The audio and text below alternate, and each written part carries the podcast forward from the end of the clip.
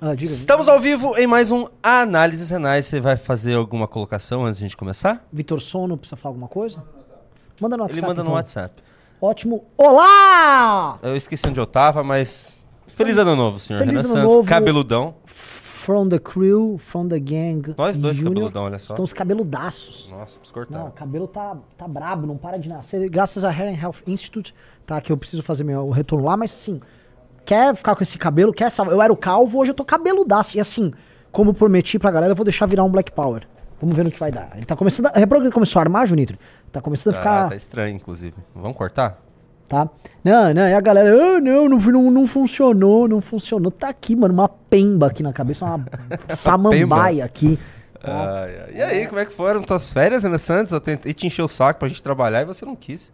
Não, assim, porque a, a gente fez uma reunião antes da- das férias e eu falei pra galera, ó, presta bem atenção, o que, que a gente vai fazer? A galera falou, Renan, queremos férias. Foi um ano de muito trabalho, muita realização, nossa equipe trabalhou pra caramba e foi, enfim, é, a gente sabe que o Congresso do MBL é no fim do ano, isso cansa demais a galera e todo mundo pediu, vamos descansar esse período. Ah, é pra descansar? Então vamos descansar. Eu não viajei pra lugar nenhum, eu fiquei basicamente na casa dos meus pais no interior de São Paulo, todos os dias sem fazer nada. Basicamente eu ficava lendo, ia na piscina, dava uma corridinha, fazia comida, e lia mais e dava uma corridinha e entrava na piscina. E era isso. Então eu li alguns livros, no plural, tá? E Você leu um muito preocu- preocupante, na verdade. Por quê? Foi a primeira coisa que você disse assim que chegou e eu tô um pouco preocupado. Porque ele, segundo ele, ele leu a biografia de Elon Musk.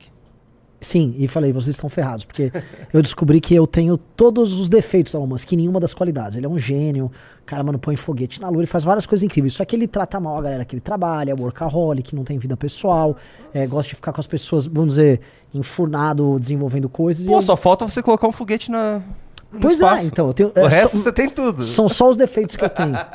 né? Um, um- aquele Aspenger. é, enfim, tem um monte de coisa ali que eu acho que, enfim, de fato eu compartilho de- dos defeitos dele. Ah, postagens impulsivas em redes sociais que ele se arrepende depois, tá? Então, perfeito, gostei. Mas Também, ele pegou a Grimes e a Amber Heard. é, ele ele só sai com loira. Só sai com ele. É, então, assim, temos algo aí. Temos algo aí, tá? Falta alguns bilhões também de ver? Sim, Ah, Eu- mas você já... em processo. Dívida? 400 É. milhões. Tamo Não é- chegando lá. Não é também que eu tô assim tão mal, né? É, Então deixa eu pedir um negócio aqui, galera, antes de começar o programinha aqui, tá? Olhando pra câmera 2. Vamos entrando no clube? O ano começou, tem uma novidade. Assim, eu vou fazer uma live essa semana, eu preciso marcar, porque eu vou ter muitas novidades. E uma das coisas que eu decidi com você. Uma das coisas que eu decidi. Tá funcionando, né? Ah, tá ao vivo ainda. Só pra avisar, né? É. Tá chovendo. Tá chovendo. E aí estamos na cidade do grande prefeito que Ricardo ninguém conhece. Nunes, é, é, que é um bosta, tá? Que depois eu explico essa briga com o padre, aparentemente é uma coisa pra agradar ele, não sei o que, que é, tá? Eu sei que quero que esse cara se foda, esse cara é um bosta. E acabou de mas- acabar a luz. E acabou de acabar a luz. é- é- Não, não, voltou, mas assim, como é que pode? Dia 8 de janeiro, primeiro programa que a gente reiniciar aqui nossas coisas, eu já não tenho mais internet. Que a internet minha caiu aqui. Então, enfim, é, é uma desgraça. Esse programa é uma desgraça. Só pra avisar, Renan, você continua no terceiro mundo. Pare de falar de Elon Musk. Comece a falar de, sei lá, de Zequinha dos teclados. Sabe? É uma desgraça, desgraça Mas continue. tá? Eu- nós vamos ter muitas e muitas novidades. Uma das novidades que nós vamos ter é que eu vou envolver vocês nos projetos. Então, quantos de vocês que são aqui são designers e programadores? Quantos de vocês entendem de posicionamento e marketing digital? Eu vou precisar de todos, especialmente se você for de São Paulo. A gente vai, já estou anunciando, a gente vai montar alguns eventos internos, os famosos hackathons, tanto de programação para esses produtos e projetos novos nossos, quanto de, de marketing, venda, tá? Eu quero envolver muitos de vocês nos projetos, tá? Então, se vocês estão vendo aí e falam gostei da ideia, tá? Já vai mandando joinha, fala gostei e tal. Mas assim, especialmente programador, gente que entende de marketing digital, estamos precisando. É, alguns projetos internos, eles têm. A gente sabe que a gente, caso você sabe, nossas equipes às vezes competem. Então, por exemplo, a equipe da, do clube compete com a equipe da Valete. E a verdade é que um produto vai engolir o outro. Eles estão em disputa. Então a gente não sabe o que vai acontecer aí. Mas é, temos novidades boas. E aí eu sugiro para você que tá com vontade de entrar no clube. Hoje vamos tentar, pô, primeiro programa aí, estamos começando o ano. Sugiro a gente meter uns 20 clubes. 20 clubes. Lembrando que a promoção tá acabando. Amanhã chega a nova, né? Pergunta se tem, chegou a prova da nova. Essa, essa valete aqui, você vai receber ela, mas o seu baralho da valete, tanto logo você entre no clube. Então, vamos entrando no clube e vamos começar o programa Junito da galera. Tudo bom? Tudo bem, Renan Santos. O que, que temos para falar hoje? Cara, olha. Você falou que ia fazer uma lista de pessoas que já você. Já tem a lista dos, dos, dos, primeiros processados, tá? Primeiros? Primeiros processados. Você vai revelar ou vai deixar pro final? Não, não, eu vou do meio pro final. Acho que assim, se, se entrou os cinco primeiros clubes, eu já começo a falar. Okay. Depois eu vou falando mais. Mas vamos, acho que tem que ter uma troca aqui. A gente é, a gente é parça, preciso de vocês aí nisso. Segunda coisa. É, tô muito. É, eu quero começar falando do dia 8, tá? É. Eu tô muito curioso vendo os debates que estão rolando nas redes sociais e tal. Porque me parece que só o PT, alguns jornalistas que têm, vamos dizer, sentimento de culpa por terem, de alguma maneira, permitido a ascensão do fascismo com a eleição do Bolsonaro, e a Globo News levam a sério essa conversa é, de que agora estamos vivendo o desagravo da democracia tal. O dia 8 foi um episódio triste, patético. E ele, antes de tudo, é um episódio patético. Ele não é trágico, ele é cômico. É, porque ele é o rescaldo de um processo de mentiras, tocado à época pelo bolsonarismo, vocês sabem disso, que redundou em que, tão logo não havendo golpe, porque o Bolsonaro saiu, o Bolsonaro foi embora do Brasil. Ele perdeu a eleição, ficou lá dando os sinais dele, depois foi embora do Brasil. E a galera que acreditou que haveria um golpe foi lá e tentou promover alguma coisa. Foram claramente levados a erro pelo governo petista, que sabia que eles pretendiam fazer isso e queriam tratar isso aí como se fosse uma espécie de marco da democracia. Olha, houve uma tentativa de golpe, mas nós salvamos a República.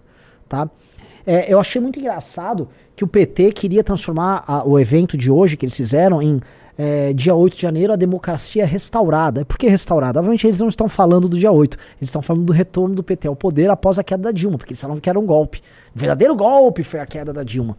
E aí o próprio STF não quis e, a, e o slogan é hum, democracia inabalável. Inabalável, ina, é, um, um, negócio bem bobo, né? E aí eles ficam, a democracia isso, a democracia aquilo, fazendo, vamos dizer, discursos empolados sobre algo que eles ficam constrangidos em tratar. Porque quando eles têm que tratar efetivamente do dia 8, e quando a gente vê as contradições dos discursos deles, especialmente no que envolve os documentos que foram emitidos, que demonstravam para o governo federal, especialmente para o senhor Flávio Dino, que havia ameaça de invasão aos prédios e que eles permitiram, inclusive com a última declaração agora do ministro da Defesa, praticamente enfatizando isso, deixando claro que o pessoal sabia, é óbvio que o governo federal foi leniente, sim, e é óbvio que eles ficam constrangidos quando são questionados sobre isso. Só que eles querem fingir que não aconteceu e querem falar que eles restauraram a democracia. Ai, a democracia restaurada. Até porque o trabalho na cabeça deles de restauro da democracia, tá? Ele não é. Ele, ele não começa no dia 8 nem se encerra no dia 8. Esse trabalho é um trabalho constante que começou antes na destruição da Operação Lava Jato. E aí entra a participação do próprio Jair Bolsonaro no período. E continua hoje com a tentativa de calar as redes sociais. Então não é que o dia 8 é, vamos dizer, é, uma, é um fato isolado. Não é, e a gente sempre falou que isso, isso não é um fato isolado. O dia 8 é uma espécie de é, data simbólica importante para que o atual regime, que é esse arranjo de grupos políticos diferentes, pudesse, vamos dizer, é, enquanto símbolo, plasmar, marcar na cabeça das pessoas de que eles vivem num regime democrático por conta dessas lideranças.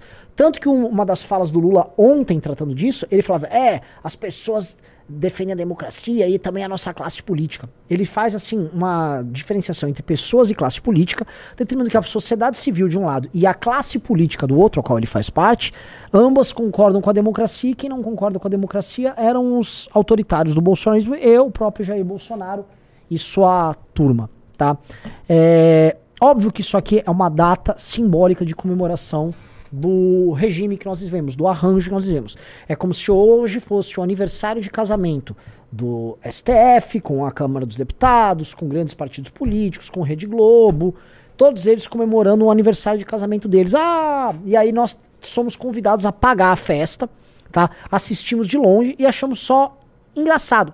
As pessoas não estão dando a mínima bola para isso. As pessoas não acham que elas tomaram um golpe dia 8, mesmo dia 8 sendo, vamos dizer, tocado e feito por pessoas de teor golpista, mesmo as pessoas tendo invadido o Congresso Nacional com o intuito de dar um golpe de Estado. Ah, mas Renan, eles não estavam armados, não tinham. Mas na cabeça deles, eles nunca iriam fazer isso armados. E esse é o problema de toda essa discussão. Na cabeça deles, o papel deles era invadir para motivar uma intervenção militar. Porque quem dá um golpe de Estado não fica na frente de um quartel pedindo que o exército haja. Você, em geral, tem um exército como seu adversário. Porque a estratégia deles era diferente. A estratégia deles partia da premissa de que o exército queria agir, mas estava aguardando o povo ir na frente. Tanto que o próprio ministro da Defesa falou isso na porcaria da entrevista. A estratégia era diferente. O povo pede, aí o exército ouve. O, o lance é que o povo ficou pedindo, o exército não foi. Aí o povo foi lá pra frente do Congresso e falou: ah, acho que esse aqui é a, a última chance. E aí o governo oi, não vi nada, hein? O que, que foi? Olha só, eles estão invadindo. E o exército não apareceu. E quando apareceu foi para prender eles. É, é, é isso que aconteceu no dia 8. Então, toda essa conversa, toda essa papagaiada que tá rolando é papagaiada. A gente quer demonstrar virtude. Sou muito democrático, eu gosto da democracia. Papo furado, papagaiada. Deixa eu falar um negócio. Não voltou a internet, Nito? Eu vou ter que ligar. A gente aqui. não caiu. A live pelo menos não caiu, né? A, a tua, tu, a tua porque ela é lá de fora, né? É. Que não está no, no sistema da Sim, internet. Que... Só... Podia ter terminado, né? Isso aí ferra o meu corte. É porque ela voltou lá. Ela voltou lá? Deixa eu ver. Voltou, voltou, voltou. 3, 2, 1, voltou. Então continue tua. Então voltando. Então, isso aqui é como se fosse um, um exercício de masturbação coletiva da elite política. E um exercício, novamente, simbólico de culto à personalidade de líderes que não têm legitimidade. Então eles acham que eles vão entrar para a história como pessoas que salvaram a democracia do Brasil. Então o Felipe Neto salvou a democracia do Brasil, a Janja salvou a democracia do Brasil. Tanto que saiu um documentário feito por uma jornalista que foi contratada por aquele grupo IC, ICL, que banca aqueles comunistas, né? Júlia do Alibi. Ah, do é? Eduardo Moreira? É, do Eduardo Moreira. E aí essa, essa moça que fez esse documentário aí, o, no documentário no Lula da entrevista, ele diz que a Janja não deixou que fizessem um uma GLO. Veja só. Não sei se é uma GLO ou uma. É GLO. É, uma GLO. É GLO porque te, o Lula falou que eles pintam no filme a Janja como uma heroína. Vão ser. Não vou, não vou. Estou começando o ano. Não vou aqui exagerar nas minhas falas. Pode mandar. Tomar no cu. Vão, vão se fuder. Vão tomar no cu. A, achar que a Janja salvou a democracia é uma coisa. Primeiro, é, aquilo lá foi um golpe combinado. Ou seja, o, o, o governo federal sabia exatamente o que estava fazendo quando permitiu que esses vagabundos entrassem. Ah, o resto é historinha, então todo mundo tem o seu papel. A Janja tinha o dele. Ela alertou o Lula. Lula, Gelió não, porque se ficar na mão dos milicos, aí que eles conseguiram. E o Lula foi lá e ouviu a Janja, a guerreira da democracia. Vão todos pro inferno. Vão todos pro inferno. Essa história, meus amigos, é aquela típica história que todo mundo, quando quer pensar que ah, é o lado bom e o lado mal, essa história não tem uma pessoa decente nessa história.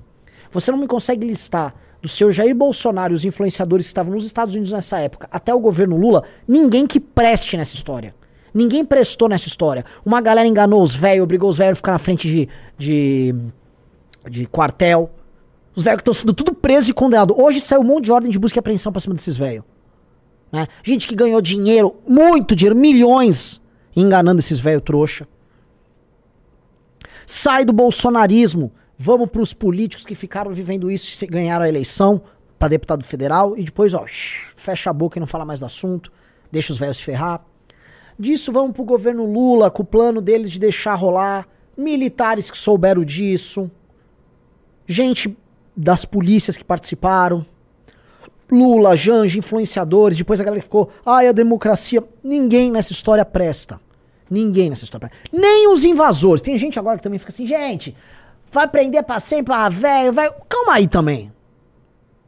Nesse ponto eu vou concordar com o Alexandre de Moraes. Ah, velho, velho, achava o quê? Que eles iam invadir aquilo lá e não ia acontecer nada? Que você vai basicamente invadir o Supremo Tribunal Federal de um país, a Câmara dos Deputados de um país, o Senado de um país, a Presidência da República de um país e que você não pode ser punido, desculpa, cara. Se eu for começar a defender que eles podiam fazer isso porque eles foram manipulados, eu também vou falar que traficante é manipulado pelo Comando Vermelho. Vou ou não vou? Vou falar que assaltante foi manipulado por uma música de rap que o cara ouviu. Então calma. Ou o cara tem, é, é responsável civil criminalmente pelo que faz, ou não é. Então não tem, não tem herói nessa história. É tudo um bando de filha da mãe. É tudo um bando de gente num misto de oportunismo, maluquice, cara de pau, safadeza e mentira. É todo mundo gente apontando. Porque aquele, aquela senhora que invade lá e que a gente fala, ai, tadinha, aquela senhora que num golpe de Estado.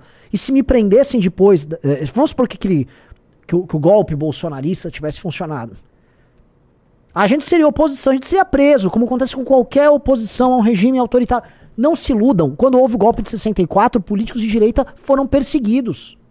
Vê o que aconteceu com o Lacerda, vê o que aconteceu com gente que não tinha a ver com isso, tipo o Juscelino Kubitschek, que não é propriamente direita. Tudo perseguido. Foram fazer uma frente ampla. Então não se iludam. Não se iludam.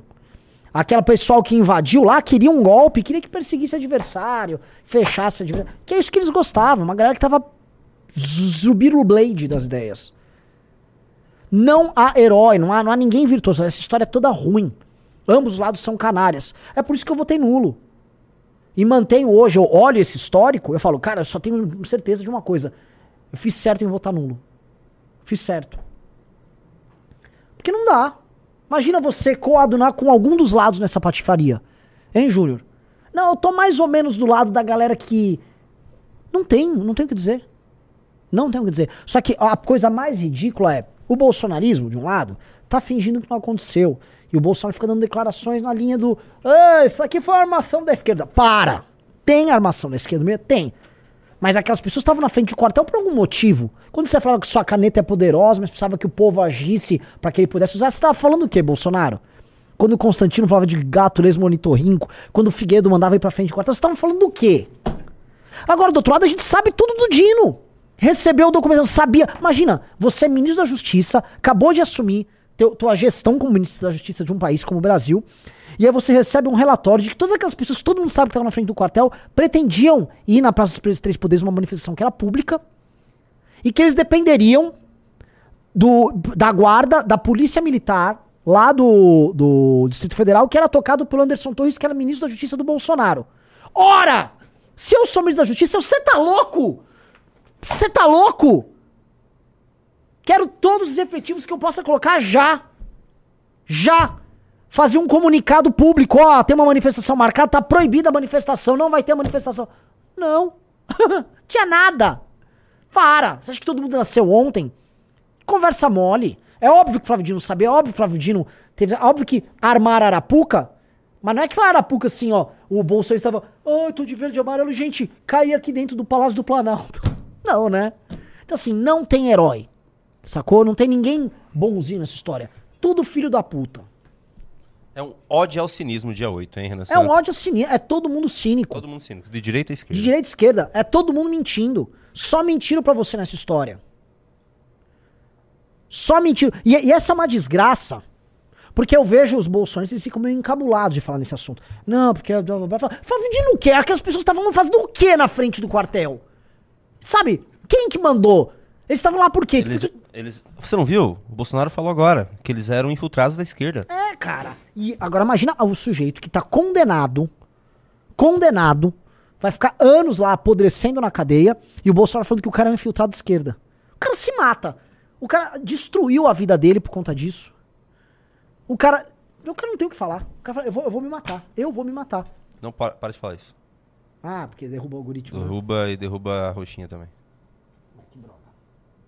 É, deixa eu falar so, sobre isso. Galera, like na live, a gente tá com 3.100 pessoas. Eu quero, quero chegar logo a 4.000, 4.000 e pouco, tá? Não tá baixa a audiência não, Junito.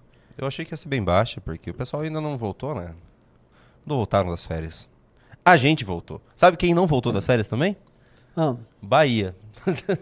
Patético, né? Assim, precisamos falar assim. Elogiei muito Aí chega o fim do ano, o cara destruiu o trabalho do ano inteiro dele. Gastou todo o dinheiro dele em shows ridículos. Não parava de ir em show. Fica dando umas opiniões horrorosas lá no Twitter. Foi pra Bahia, ele foi, ele foi, pegou férias antes de todo mundo, agora todo mundo voltou, disse que tá com algum problema lá e não consegue voltar. Eu falei, ah, entendi. Que gostoso isso. Ah, só quis falar isso porque eu já fiz a primeira live, eu vou fazer essa, vou fazer MBL News e não vou fazer a live da Roxinha. Hoje é um dia de muitas lives com o Junito, galera. Junito, galera. Então é isso. Renan Santos, você quer finalizar sobre Não, o dia eu acho 8, esse antes da gente voltar assim, para algum outro assunto? Eu não sei o que, que rolou hoje, se teve algum evento. Parece que ter um Ah, eu vou colocar uns negocinhos pra gente assistir. Pô, bota aí. Quer, quer, você é Barroso, né? Ah, vamos ver Você viu o minuto de silêncio que ele fez? Não, eu quero ver. Por favor, quero, por, por favor. por favor. Deixa eu pegar aqui rapidinho. Ai, ai, ai, Barroso. Ele não tinha saído? Ele já não saiu? É ele que saiu, não saiu pro, pro lugar do Flávio Dino? Não foi não. Teve a Rosa que saiu. Ah, foi a o Rosa. Ah, o foi a Rosa. Lewandowski, Foi, a foi a Rosa. Rosa. Renan. Vamos lá. Aqui tá naquela TV, não nessa, né? Ué? Ah, aqui acabou a luz, eh, o teu retorno saiu. Deixa eu colocar o teu retorno. Não, eu consigo ir vendo ali. Aí. Ah, tá ótimo. Tá aí, é só colocar teu retorno. Um minuto de silêncio. Eles estão em silêncio já ou não? Só que dele colocou o áudio. O áudio da, do quebra-quebra. Do STF. Ai, Olha isso.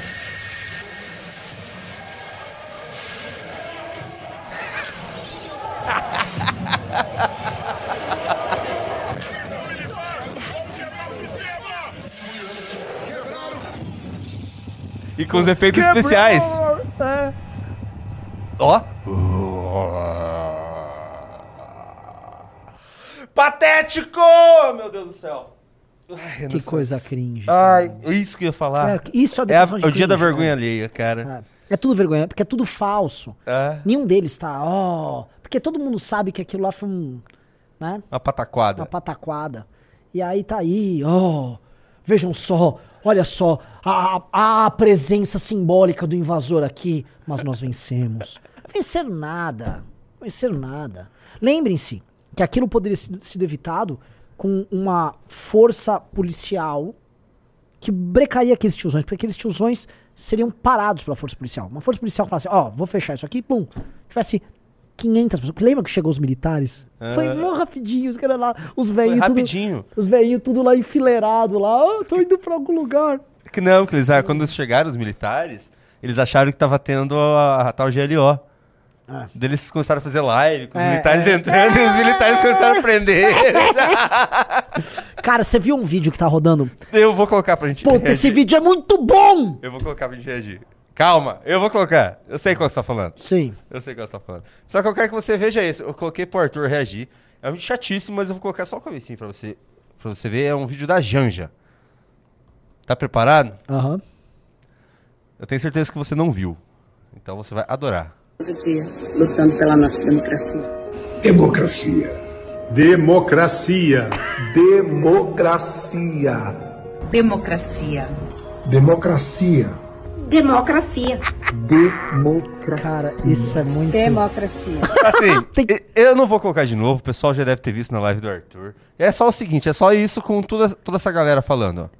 Eu gosto muito que Ó, tem que é ter toda todas as etnias, todos os sexos, todos os gêneros. Vários Quem Mind é esse 8. cara aí? É um Mind 8 isso aqui. É um da Mind. Tem vários Minds aqui, viu?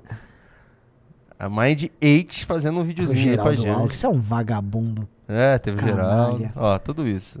Ai, meu Deus do céu. A crise é estética, como diz Nanda Shea. Sim, profundamente. Agora, Nanda Xie, né? Você gosta de ficar falando aqui, você é só dos bolsonaristas. Eu vou falar, a Lucy Borne não é pior que isso aí. Aqueles quadros do Bolsonaro com uma águia tal, não é pior do que isso. Isso é ridículo. Isso é piegas, isso é ridículo. E isso tem uma coisa que é uma institucionalidade marqueteira de cara que trabalha em agência de propaganda, que torna mais brega ainda, que a Lucy Borne pelo menos é original. Ela inventou o método de pintura horroroso dela. Isso aí nem isso. Isso é um pastiche ridículo. Pastiche, o, o, o Arthur Duval usou essa mesma expressão, nem sei o que quer dizer. É, é. O que, que é? A coisa que tem, tem algo de far- falso, farsesco aí é, embutido. Hum, Uma, como se fosse um- uma imitação de algo, uma, uma caca.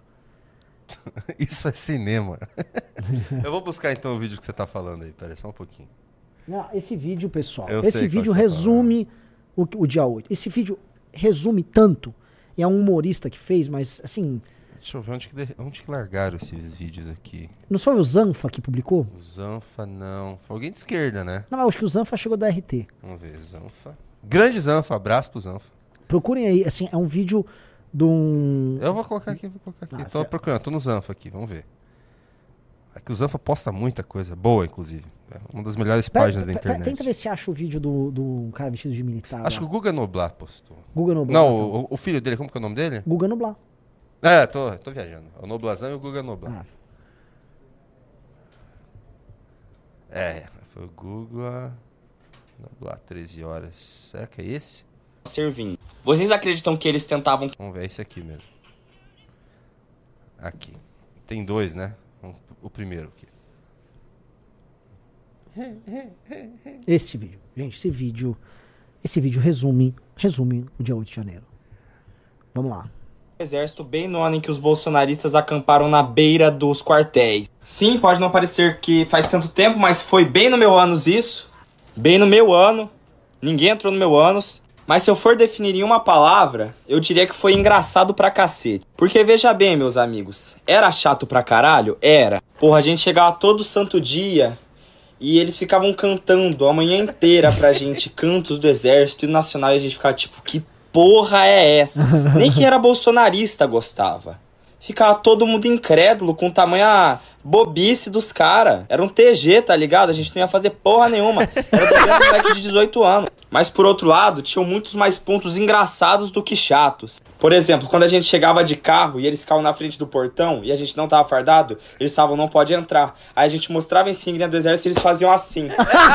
Sendo que a gente era um bando de bosta. Outra coisa muito engraçada era que eles faziam comida lá, porque eles estavam literalmente acampados. Aí quando a gente tava de guarda, a gente ia lá e pegava comida deles. A gente falava, ô, dá um cafezinho, dá um pedaço de carne. Quando os, ca- os caras fizeram churrasco na minha vez. Os caras estavam fazendo churrasco. Outro fato muito engraçado era que sempre que a gente levantava, eles batiam continência e faziam assim, tipo...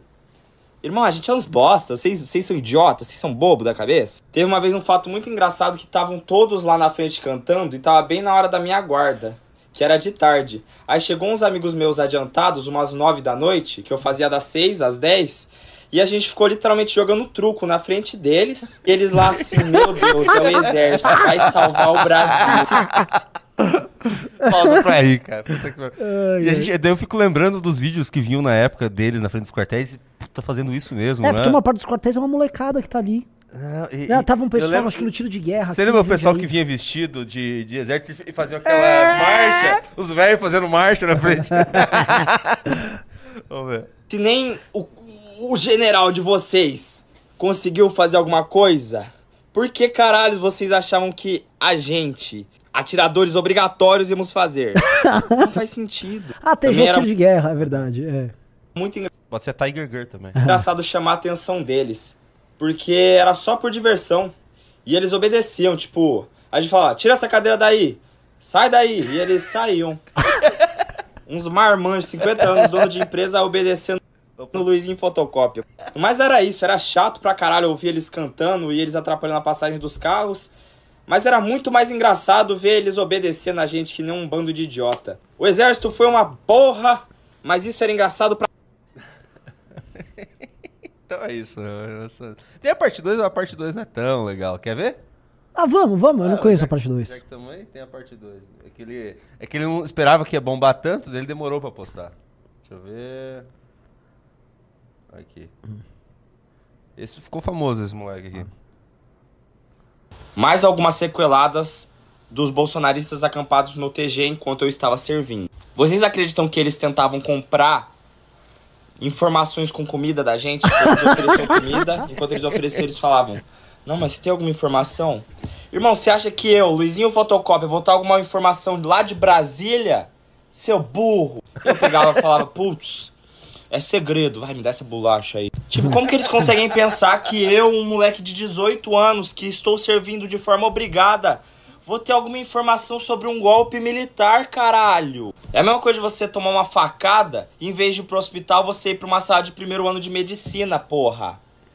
Eles não vão te salvar. Outra coisa muito engraçada que eu lembrei fazendo esses vídeos foi que de madrugada, eu já fiquei de madrugada lá, e não era todo mundo que dormia tinham pessoas que ficavam sentados em cadeiras fazendo um tipo de guarda. Eu não sei se eles achavam que no Eu já peguei, eu já cheguei a pegar esses caras fazendo guarda na frente das É? cadeiras. aham.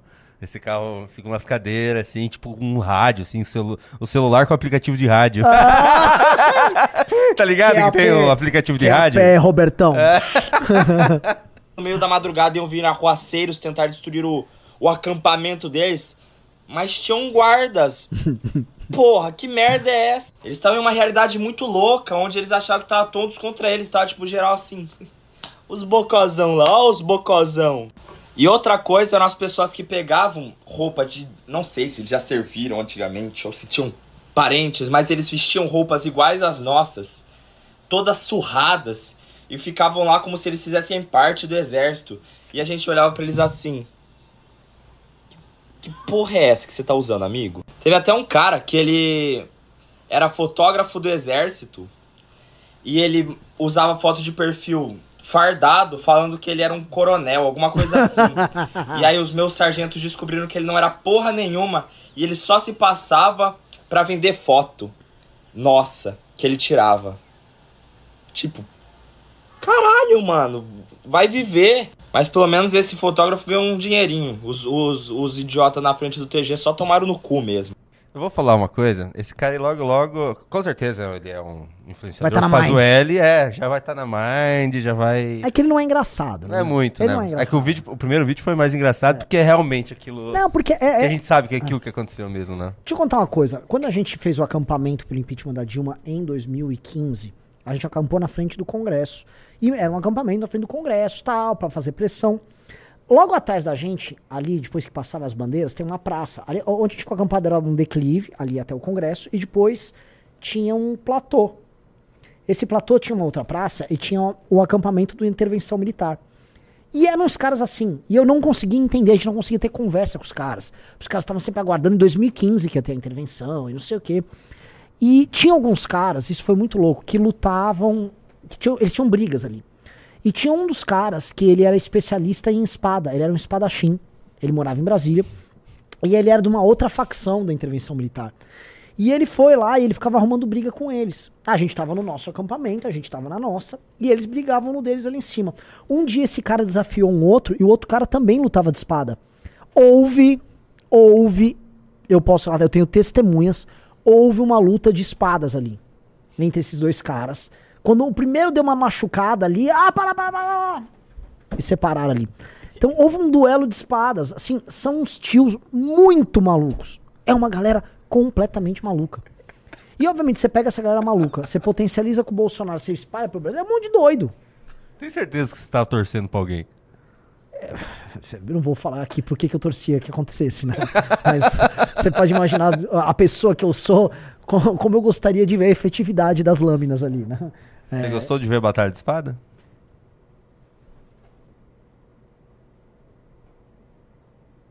Nossa, tinha que ter nome isso. Ainda que no nosso acampamento houve umas batalhas de espada, né? Oh, meu Deus, tem uns conservadores, uns neobolsonaristas aí que lutaram de espada lá no. Renan Santos, para comemorar a nossa democracia, nada mais justo do que um ministro do STF mostrar como nossa democracia está indo bem. Um ministro do STF dando entrevista no UOL. Pro Sakamoto, é óbvio. Pro Sakamoto, para mostrar o quanto as nossas instituições Estão estão, sólidas, firmes e democráticas, acima de tudo. Democráticas. Vamos lá, vamos lá, vamos ouvir. Esse é o registro sonoro Opa, do fatídico 8 de janeiro. peraí, coloquei o vídeo errado. Agora vai. Com a entrevista à CNN Brasil, o ex-presidente Bolsonaro, ele fez uma avaliação dos atos do dia 8 de janeiro. Ele disse o seguinte, que é, houve uma versão da esquerda, vou até pegar aqui a, a frase certinha para eu não é, cair em alguma armadilha, ele falou que ah, os ataques de 8 de janeiro foram orquestrados pela esquerda. Esse discurso é, é reforçado nesse momento nas redes sociais também é, desse grupo bolsonarista radical, né, do, da extrema-direita. É, essa versão, é, ministro, se sustenta? Olha, o país é livre, o ex-presidente tem o direito de emitir a opinião que ele quiser. É, portanto, É, se ele acha que são militantes de esquerda que estão presos, é um direito que ele tem. Não, é que ele não tá errado, né? Barroso falou apenas verdades aqui. É. Tipo assim, é uma declaração tão ridícula do Bolsonaro. Agora pergunta Bolsonaro, o Clesão, que vocês ficaram homenageando, ele era um militante de esquerda? É Hã? difícil, é difícil. Assim, é, é uma estratégia de uso e descarte da, da própria militância que explica o porquê eles não têm mais militância nenhuma. Explica por que, que a militância bolsonarista está desaparecendo. Desaparecendo. Ainda bem, graças a Deus. Eu vou pegar uma coisa e vou te mandar. Me mandaram no grupo do, do MBL aqui. Eu vou te mandar porque é um textão muito interessante sobre uma coisa da militância do bolsonarismo. Pode pôr no ar? É um negócio do Twitter, inclusive. Manda. Tô te mandando aí, ó. Não é do Vaporwave, Isso. eu vi. Pô, você viu? Pô, pô, Deixa pô. eu, eu, eu tenho aqui. É, eu te mandei. Tá, tá com você. É Vocês vão ver agora, né? porque isso aqui é uma. É Ó. isso, né? Isso, Trollope, eu não sei quem é esse cara tal. Mas vamos lá. Esse perfil que chama Trollope. que- coloca aqui no chat, digite um se você sabe quem eram os Va- Vaporwave e digite dois se você não sabe quem eram os Vaporwave. Porque olha só como a gente fala dos caras no passado, né? Eles decretaram o nosso fim naquela época, estamos mais vivos do que nunca. A, mo- a militância do momento em rede social é a turma do quadradinho preto, amarelo e branco. E ninguém mais. ah, Tem gente que não sabe o que que é o Vaporwave. Não, essa militância. vários Vaporwave. dois aqui. Aqui, ó. me- Nossa, metade não metade sabe. não sabe quem que são Deixa esses te- caras. Deixa eu te explicar. Houve, no começo do governo Bolsonaro, em 2019, houve uma ida do Felipe G. Martins, da, da- toda a turma ideológica do bolsonarismo para os Estados Unidos, e uma aproximação deles com o Steve Bannon. E eles queriam é, é, imitar a linguagem, a estética da direita conhecida como alt-right, que era uma direita americana que participava do trumpismo, mas não se resumia ao trumpismo. E aí eles queriam fazer a versão disso no Brasil. Então eles copiaram boa parte da linguagem política dos caras e algumas causas dos caras. E aí eles pegaram a militância deles e endossaram completamente isso. Todo mundo era Vaporwave. O Eduardo Bolsonaro usava coisa Vaporwave. O carteiro Reassler, o Postman, não sei o quê. Então eles tinham uns negócios com aquela linguagem é, meio anos 80. O Vaporwave, uma, uma, linguagem muito específica, com neons e tal, com umas palmeiras, é, com os computadores, uns lasers. E o... E aí toda a militância comprou. Aí vi uns cabaço, tipo Bernardo Kister, Vaporwave, todos eles estilo, sou estiloso. Isso é verdade. O Bernardo Bernardo Kister Puta de um cunhanha, um Zé Cu. Enganou tão- todo mundo. Enganou todo mundo, né? Um Zé Bunda, que esse que é sempre foi um Zé Bunda, um bundão. E aí, ah, eles são loucos, eles eram agressivos, tinha os palhacinhos, lembra? É, os brasileirinhos. palhacinhos brasileiros. Ah, ah, pegou pilha! E eles eram muito agressivos, muito zoeiros e tal. Foi na época do Derrete MBL. E aí, não deu certo. Toda a galera desapareceu. Eles eram uma piada. Piada. Hoje eles nem existem mais. Eles, os zoeiros. Tem que ser resilientes, tem que aguentar. Vão botar pilha. Não botaram, aguentaram pilha nenhuma. Se fuderam. E aqui, aparentemente, um deles tá fazendo um diagnóstico quatro anos depois. Quer dizer, né? Cinco anos depois, vai fazer cinco anos do que foi isso. Vamos ler aqui, ó. Quatro, né? Não, porque começou em 19 e agora a gente tá indo pra 24. Vai fazer em 24. É, tá certo. Eu, tô- eu sou burro. Ah, O Trollope disse o seguinte: o hype já passou, mas eu vou ter que falar. Essa direita Vaporwave foi uma das maiores desgraças pro cenário político brasileiro. Os caras tinham a faca e o queijo na mão para criarem uma alt-right que quebrasse a janela de Overton, mas ao invés disso entraram nesse roleplay de serem os bolsonaristas descolados e subversivos. Verdade, eles eram legais. Para, vocês não eram legais. Nenhum de nós é legal. Mas vocês não são, vocês são uns cabaços, sempre foram os cabaços. Tipo, o ídolo deles era o Flávio Morgenstern. Imagina, Nossa. você tem como, uau, Flávio Morgenstern. Ai, cara. Ah, a ideia da alt-right é ser justamente uma direita alternativa, mas não existe nada de alternativo em mamar o Bolsonaro e criar teoria de conspiração. Era uma coisa ridícula, porque era uma coisa assim: você tem que defender a- o- as alianças do Bolsonaro com o Centrão, com o governo de ocasião. E ó, que você é super tá roubando o sistema. É literalmente o que o boomer médio, né, o com e burro, conseguiria fazer. Simplesmente deram atenção para um bando de favelado do blá blá blá que não conseguia montar uma tese intelectual sólida. Deram atenção para um bando de tunico disfarçado de mulher, ainda ficaram propagando de momentos tic-tac. Ó, Veja o final. Infelizmente, o MBL e os isentões estão crescendo cada vez mais, enquanto os caras saíram no Caíram. co- caíram no completo esquecimento. Caíram no, não, no esquecimento completo. Ele alterou, ele alterou o texto. Pode subir. Foi, esse texto foi editado. Pode subir. Foi? Foi. Pô, Bota aí que esse texto foi editado. Onde que vê? E- Exibir. Não, não foi, senão ia aparecer aqui. Ver resposta. É. Nossa, subi que agora posso escrever nota da comunidade. Oi, Felipe Ó. Neto! Oi, Felipe Neto! Não, porque eles falaram uma coisa que esses caras hoje só se preocupam com shitbulls. Que é realmente. é- é- toda essa galera tem uma campanha contra o pitbull, o cachorro. né? Tem que ver aqui, ó. a- as respostas. Só que uma coisa, o, o momento de maior, vamos dizer, brilho deles foi o. Foi quando eles invadiram a site do MBL, né? Foi por causa do. Foi, foi, não, foi, foi. Foi, Foi uma- o maior momento deles foi ter atacado o MBL com o negócio dos 400 milhões. Só que, né? A MBL tá aqui. Eu fui ter. Tinha um que era o Leitadas. Aquele Let's Dex. Let's A gente foi Dex. atrás, descobriu que era um bosta, É, que um trabalhava no, numa prefeitura. A mãe dele trabalhava pra uma prefeitura do interior, um bosta, Um cara. bosta, tudo uns bunda. Tudo o uns tal do bunda. Loen, acho que tava num caminhão do MBL uma vez. Aí ele falou, ah, era aquele bobão. São uns bobão. Tudo bobão. Tudo bobão, os cabação. Mas na internet era um macho. né? Nossa, né? Ah, isso aí a gente detona. Tá aí.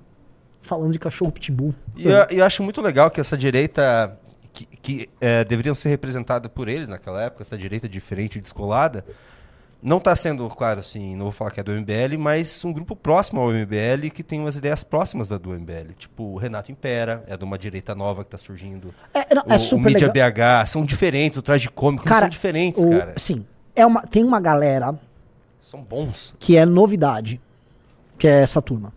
Eu fiz a live com o Impera, o moleque é muito bom. Os documentários dele são muito bons. O, você já citou o Mídia BH, já assisti, eu já assisti, assim, mais de uma dezena de, de vídeos publicados dele. Já vi o Traje Cômico também. Assim, tem uma galera surgindo e eu acho que a gente tem que. Essas coisas têm que surgir. São pessoas que vão concordar em 70% com a gente aqui, 50% a colar. Mas há, há como ter um convívio decente com essa galera. E eu acho que essas galera têm uma, têm uma linguagem própria, é uma linguagem diferente da nossa, e é super bem-vindo isso. E tem que ser assim. Porque o convívio não precisa ser o convívio que havia com o Bolsonaro, que era um convívio de merda. É um convívio escroto. Escroto. Escro, escroto demais. Isso assim, se esse tipo de gente tá assustado com a militância online, é porque não vira militância real. Porque o preto, amarelo e branco, que a galera tá vendo online, ele também tá na rua. E é por isso que a gente tá institucionalmente crescendo e há uma missão saindo do papel. E aliás, nem contei pra vocês, né? Tá saindo do papel mesmo. Nossa, eu vi. Fiquei assustado, né? Você ficou assustado? Fiquei assustado. Você não pode falar? Mas eu prefiro não falar.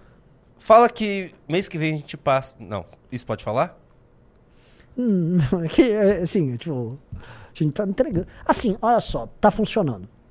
E nós temos uma equipe sensacional. A equipe de rua nossa é sensacional. Sensacional. E assim, o aprendizado.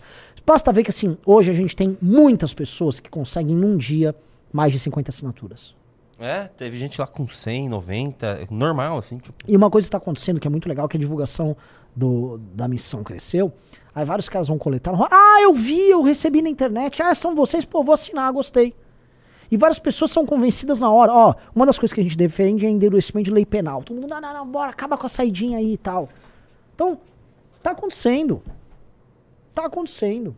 Tá acontecendo. eu vou falar assim, que o pessoal fica, ah, pô, vocês ficam falando bosta. Então, assim, a gente vai anunciar números quando a gente passar a aliança? Sim. E não vai demorar muito. Bom.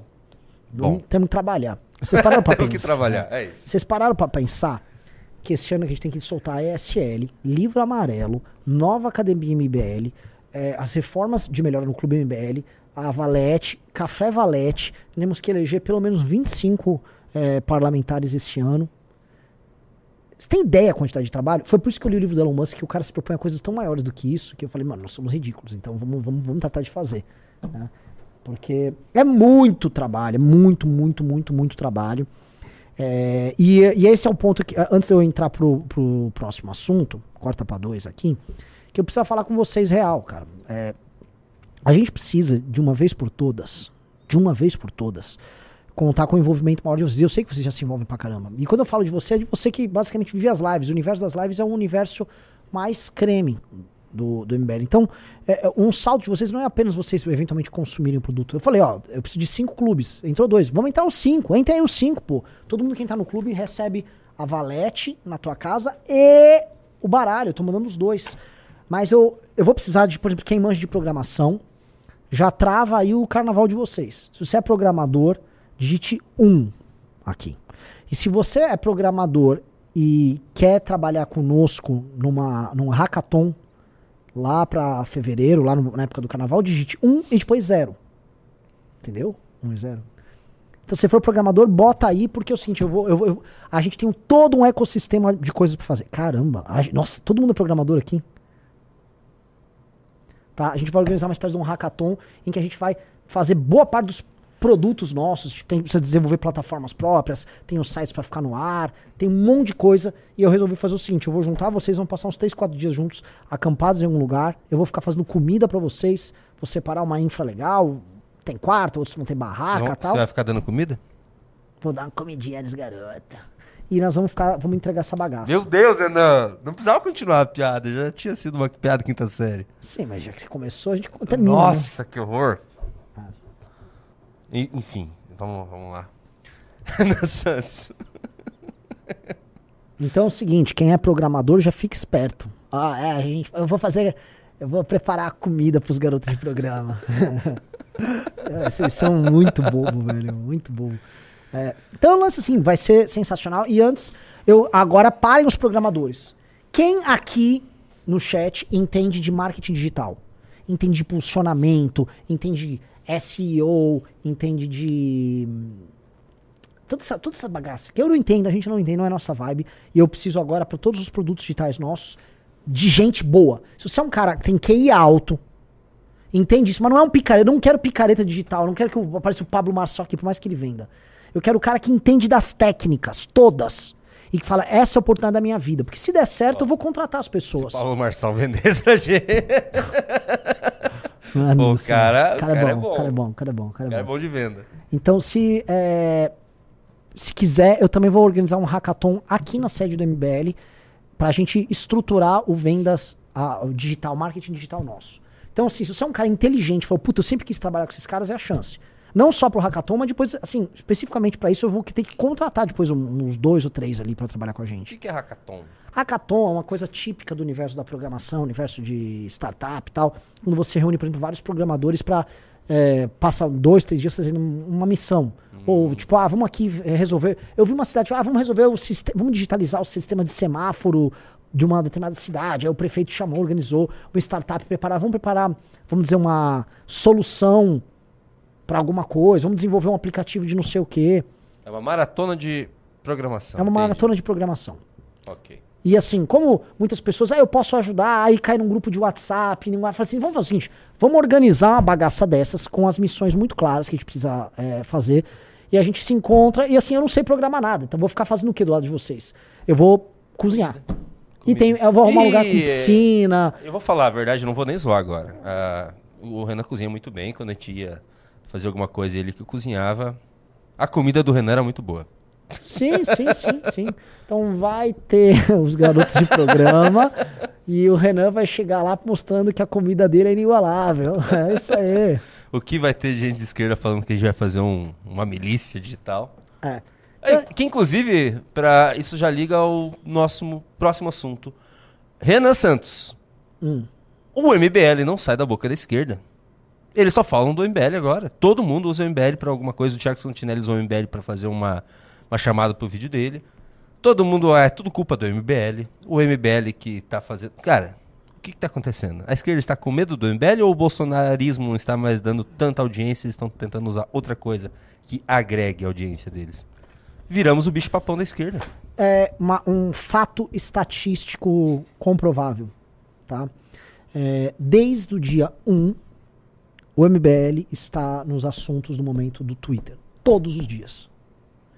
Nós estamos invictos. Eu não sei se hoje ainda tá, porque acho que aquele assunto do padre esfriou. É, hoje não. Então hoje é o primeiro dia que não, ou seja, no dia 8, nós não conseguimos manter, estarmos no assuntos do momento. Nós todos os dias estávamos. O MBL. Porque a esquerda ficou absolutamente tarada falando do MBL, aí vai emendando uma coisa no outra. Eu vi que emendou esse Thiago Santinelli, que é um advogado marqueteiro, ele tá fazendo marketing em cima disso pra, pra acho que se promover. Ah, mas precisa mandar Renan, explique do Thiago Santinelli. Eu não sei o que vocês estão falando. Eu não sei. Assim, honestamente, ó, o que o Jota processou um cantor, o Jonga. Esse processo deve ter, por exemplo, uma ótima razão.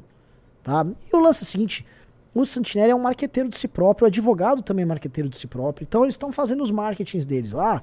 E jogo que segue, enfim. Eu, nem, eu, eu honestamente nem ofendido eu fico. Eu só acho, tipo, consequência do momento que o MBL passa. Ano passado a gente falou, ó, se preparem que 2024 é um ano que vão tentar fechar. Esse é um aquele ano pesado. Lembra que eu falei, Junito? E assim, eles estão trabalhando pra isso. Por quê? Agora eu vou entrar no assunto, tá? Eu não vou soltar a lista ainda porque faltam três pessoas entrando no clube. O lance do, do padre, que não tem relação com a gente, porque essa é uma briga que foi comprada por um ex-MBL, que é o Rubens, por razões, acho que municipais aí e tal. Ele comprou essa briga com o padre e tal. Só que a esquerda não quer tratar dele, porque o MBL é ma- muito maior do que ele, naturalmente. Então a esquerda fala que isso é uma briga com o MBL, porque com a, pra esquerda é gostoso polarizar com o MBL. Aí fica um monte de gente xingando o MBL. Eu tinha lá, dia 2, dia 3 de janeiro, tava. Renan, te xingaram. Renan, saiu aquele seu vídeo fazendo a piada lá da Bárbara. Eu, o que que estão falando? Que que- né? E eu tava assim, em casa, eu passava uma parte dos dias na rede e ficava tweetando. Ah, O que que tá acontecendo aqui? É, O que que vocês estão falando aí? E os caras meteram o MBL no meio, desesperadamente. Porque é óbvio, tá? É, eu tenho que ser muito cuidadoso em tudo que eu falo aqui, tá? Porque, enfim, não vou fazer nenhum juízo de valor sobre esse sacerdote. Mas eu posso tratar de maneira bem clara, é, é a figura mais blindada da política brasileira, sim. É, é um cara que tem a capacidade de receber uma ligação do Alexandre de Moraes e divulgar o conteúdo da ligação, com certeza sem a autorização do próprio Alexandre de Moraes. É um cara que tem um problema que envolve ele, o presidente da república, a mulher, o vice-presidente, ministros, a esquerda inteira, artistas, todo mundo se mobiliza. Alguma coisa esse padre tem. Arcebispo. Arcebispo, a arquidiocese de São Paulo inteira em pânico. Vocês entenderam? Quando a gente falava, olha, tinha um vídeo antigo aí, lá para 2018, 19, desse padre. A gente, o Arthur recebeu esse vídeo durante a campanha para prefeito dele. Ele tinha recebido, várias pessoas receberam. Eu já vi esse vídeo. É um vídeo bem nojento. É um vídeo bem nojento. Foi, a gente falou, não vamos ser leviano. Mandou fazer uma perícia, o perito atestou, olha, é um sacerdote aí. O que a gente fez, o que uma pessoa decente faz, a gente não vazou o vídeo. A gente mandou para as autoridades competentes, que decidiram não fazer absolutamente nada. Bem. Ok. Agora, não, né? Aí parece que é esse vídeo que todo mundo tem, o jornalismo inteiro de São Paulo tem, a política toda de São Paulo tem. Aí vazaram aí por causa dessa briga. Aí veio gente falar que era o MBL. Veio uma funcionária do governo, do, do Ministério do, do Silvio Almeida. Ah, essa estratégia do MBL se lascou. Essa eu vou dar o gosto. Essa aí já está. A petição já está sendo pronta. A funcionária do Silvio Almeida aqui. Quem viu no Twitter, tomou umas lapadas lá. Veio falar pra mim: não, não tô falando que foi o MBL que divulgou. E aí? O lance é assim: este cara é a figura mais blindada que existe e mais protegida que existe na política. Estou falando que ele é aquela coisa que começa com P. Estou falando que ele é um padre, mas não outras coisas. Não vou falar. Mas o que eu vou falar é o seguinte, cara. Quando começam a cavucar essas histórias, coisas assombrosas começam a aparecer, né? Eu não vou entrar em detalhes, mas vocês viram o que está acontecendo nos Estados Unidos, né? Vocês viram o que está acontecendo nos Estados Unidos? Vocês viram uma. Então, assim. Né? Vocês sabem o que eu tô falando, para bom entendedor. Né? Assustador. Renan Santos, eu acho que o pessoal não está muito interessado em entrar no clube começo de ano. A gente vai ter que revelar a lista mesmo assim. Que já é quase quatro horas. Pessoal aqui colocando aqui é tipo o bispo do Sin City. Não sei, nossa, não assisti Sin City, mas assisti, mas não lembro o que, que é. Mas assim, o que eu posso falar pra vocês é o seguinte: Essa é uma briga, eu botei no Twitter. Por favor, pessoas, nó- o MBL não tem relação com essa briga. E a esquerda ficou toda lá, né? Toda ficou atacando a gente e tal. Ó, o MBL não tem relação com essa briga, porque se nós formos enfrentar pra valer um cara desses, você tem que estar muito estruturado, você tem que se fechar pra uma briga dessas. Entendeu? E não é o caso. É como se o MBL, no meio do Réveillon, fosse enfrentar toda a esquerda brasileira de uma vez, Junito. Nós não temos estrutura nem condição pra arrumar essa briga. Porque enfrentar o padre significa isso. Tá? E eu sei a atuação dele no centro. Ele é um dos responsáveis por centro de São Paulo estar destruído. Ele é. Ele é. É sim. Mas o MBL tem condição de fazer um enfrentamento a isso agora? Não. O MBL não ganhou a prefeitura de São Paulo. E tampouco o MBL vai fazer esse serviço de bucha de canhão pro prefeito de São Paulo. Que é um cara que deixa a gente sem energia elétrica aqui. Não vai fazer. Né? Porque são todos covardes esse- esses políticos. Pintou a história, o prefeito liga pro padre pra pedir desculpa, todo mundo pede desculpa pro padre e tal. E outro dia eu tava vendo o João Dória. O João Dória soltou uma nota falando que apoia o padre. Entenda um negócio, o João Dória tentou enfrentar o padre, perdeu, e aí fica falando que ele doa dinheiro pro padre. Ai, doei pra campanha, não sei o quê. O Dória é um bosta. Um bosta. Tá? Essa notinha dele é a notinha de um co- covarde oportunista. Agora, essa briga ainda não é nossa. Não altera em nada o que eu falei. Essa briga ainda não é nossa. Estão colocando a gente aí, eu só vou processar. Mas essa briga ainda não é nossa. Tá? Fique claro. E fique claro assim: nós nunca mentimos sobre essa história. Nós nunca mentimos uma vírgula sobre essa história. Muita gente viu um negócio horrendo aí nas redes sociais. A gente nunca mentiu. Nunca mentiu. E pra gente estar tão preocupado, porque assim, quando o Arthur mencionou a existência disso na campanha dele pra prefeito, ele tomava condenações assim na hora. Plá, na, na, na justiça eleitoral. Mas na hora. Plau, pague, plau, tiro do ar, plá, plá. Que isso? Eu nunca vi um troço desses. Nunca vi. Tá? Eu falo pra vocês. Não briguem com este padre. A não ser que vocês tenham estrutura política e estejam dispostos a um grande enfrentamento. Um dia nós faremos. Mas nós não temos peso para enfrentar toda a esquerda, com toda a imprensa, com setores de outros poderes juntos, todo mundo. Eu não sei o motivo, mas. Tá? Renan Santos, já que estamos falando disso, que tal irmos para uma A lista? Nassim Neda falou: se for realmente mil por cento verdade, o Arthur é o cara mais injustiçado do Brasil. Um dia as pessoas vão dar o valor de terem tido uma liderança como Arthur.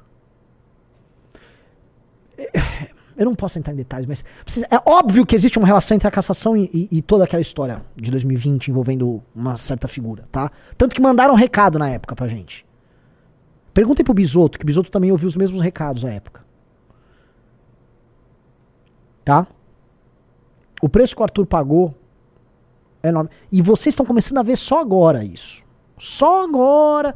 Vocês estão ouvindo falar, ah, mas como é que uma coisa dessa? Ah.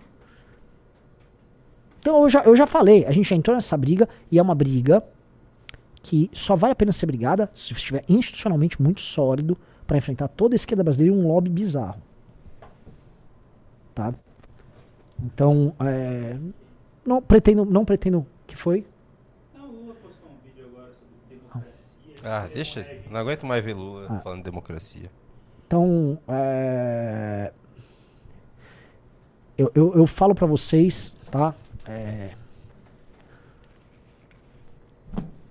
Ah, outra coisa, né? Vocês acham que o Vaticano não sabe da existência dessa figura? Lembre-se, não vou entrar também em detalhes, né? Lembre-se que nos Estados Unidos muitas coisas, não tô falando do que aconteceu agora, tô falando da Igreja Católica, né? Enfim.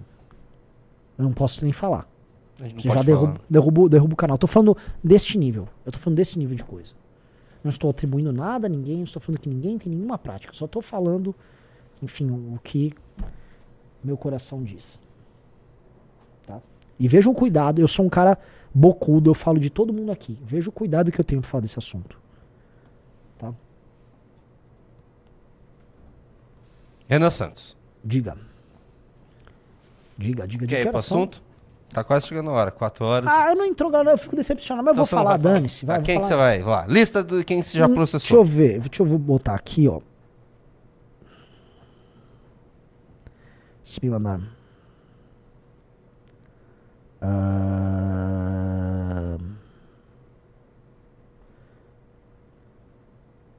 ah, não me mandaram. Ih, propaganda enganosa. Um, mas tem que me mandar, né? Quem tem que Tem mandar? que falar pra uma moça que tá aí. Que vai falar, "Ô, o Renan queria que mandasse aí, né? Tá. Então vamos colocar. Já que a gente tá falando desse assunto, Ana Santos. Muito também dos ataques que estão vindo, começaram a vir no começo do ano, foi por conta dos 10% do Kim Kataguiri. Ah, óbvio. Com certeza. E eu tava dando uma olhada na, na no candidato da di- eu tenho que fazer isso, né? Da direita que vai ter, além do Kim Kataguiri, Ricardo Nunes que tava esperando uma reunião com a Marta Suplicy, você viu essa? E o que que aconteceu hoje? Ele, ele, ele queria convidar a Marta Suplicy, ele quer, né? Até hoje ele queria convidar a Marta Suplicy para ser Vice a dele. vice. O candidato do Bolsonaro vai ter Marta Suplicy como vice. Estratégia das tesouras. Normal, Ah, tá. tudo normal. É o teatro das tesouras!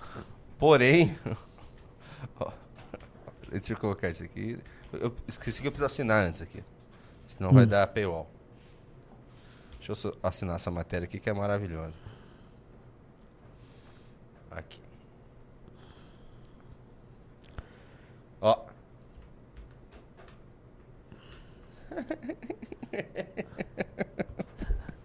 Entendi. Tá que legal. Tá, assim, estão disputando a Marta, né? O Nunes e o Boulos ali. Quem será que leva, hein? Será que vai ser os petistas ou os patriotas?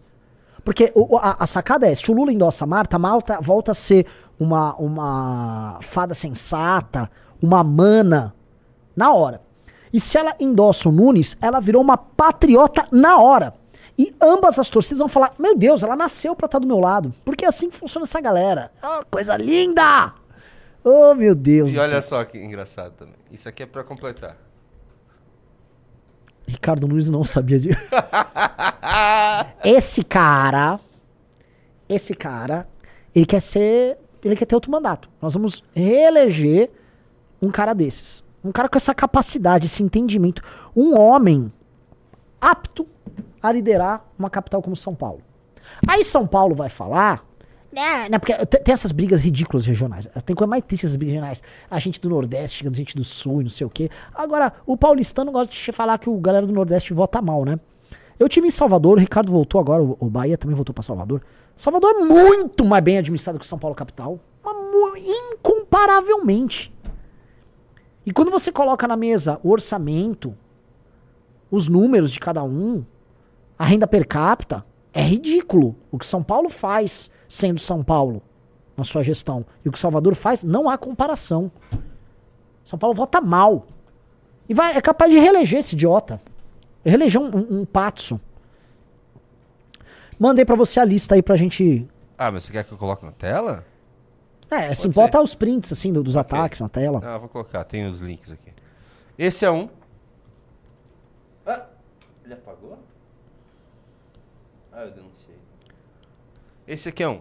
Já tá na tela? Tá. Ó, o primeiro cara. Veja só o que o cara escreve. Cartilha do MBL, o que pode? Essa palavra com a letra E. Depois, orgia com menores regalador. Eu vi assim, de onde esse cara tirou que a gente defende. Veja! Depois, transar com refugiada. Então, quem foi que transou? Você tem aqui um. E depois, apologia ao crime. Apologia ao nazismo. Aí ele disse o quê? O que não pode? Dar comida pra quem tá com fome. Te dá esse final piegas aí, né? É, ele tá falando que o, o MBL, na cartilha dele, permite. E se é uma cartilha, a cartilha não é uma- só uma lógica de permissão, uma lógica de incentivo. Ele está falando que o MBL incentiva o cometimento de uma série de crimes e solta isso pra milhares de pessoas que curtiram. Esse cara já foi proprietário. 411 mil visualizações. 411 mil. Esse cara vai ter que responder na justiça por isso. E é vereador, não vai poder não pagar. Isso aí penhora em conta. Então, assim, isso aí tá assim, já estão fazendo a petição, tá terminando aí e tal. Esse cara é o primeiro. Que figura que figura idiota. Porque como é que o cara não tem filtro de escrever um- essa bobajada? Não tem filtro, vai tomar condenação. Outro é a mídia ninja que simplesmente Mídia reproduziu. Ninja reproduziu isso, tá? Então, é outra que vai, que endossou. 77 mil curtidas no Mídia Ninja, tá? Então Vai- e endossou vai ser caro. se- Pô, 77 mil. Sim. Sim. Vamos ver o próximo aqui da lista que você me deu. Nossa, esse cara aqui é um otário. Deixa eu ver, só ver se colocaram na minutagem aqui. Vamos ver se tá na minutagem. Não, tá na minutagem, mas esse aqui. Eu não vou conseguir achar agora a minutagem, mas, Mas não o pessoal viu, né? O é. pessoal viu. Há um cara que chama a gente de fascista, a palavra com a letra E pra baixo, tá? Atribui crimes a gente. Também, esse tá bem, tá bem tranquilo. Tomara que tenha tido muito pix aí, tá? Revista fora. É. A gente vai, a gente Vai vai, a gente vai ficar um pouco com esses pics aí de vocês. Então, deixa eu tirar.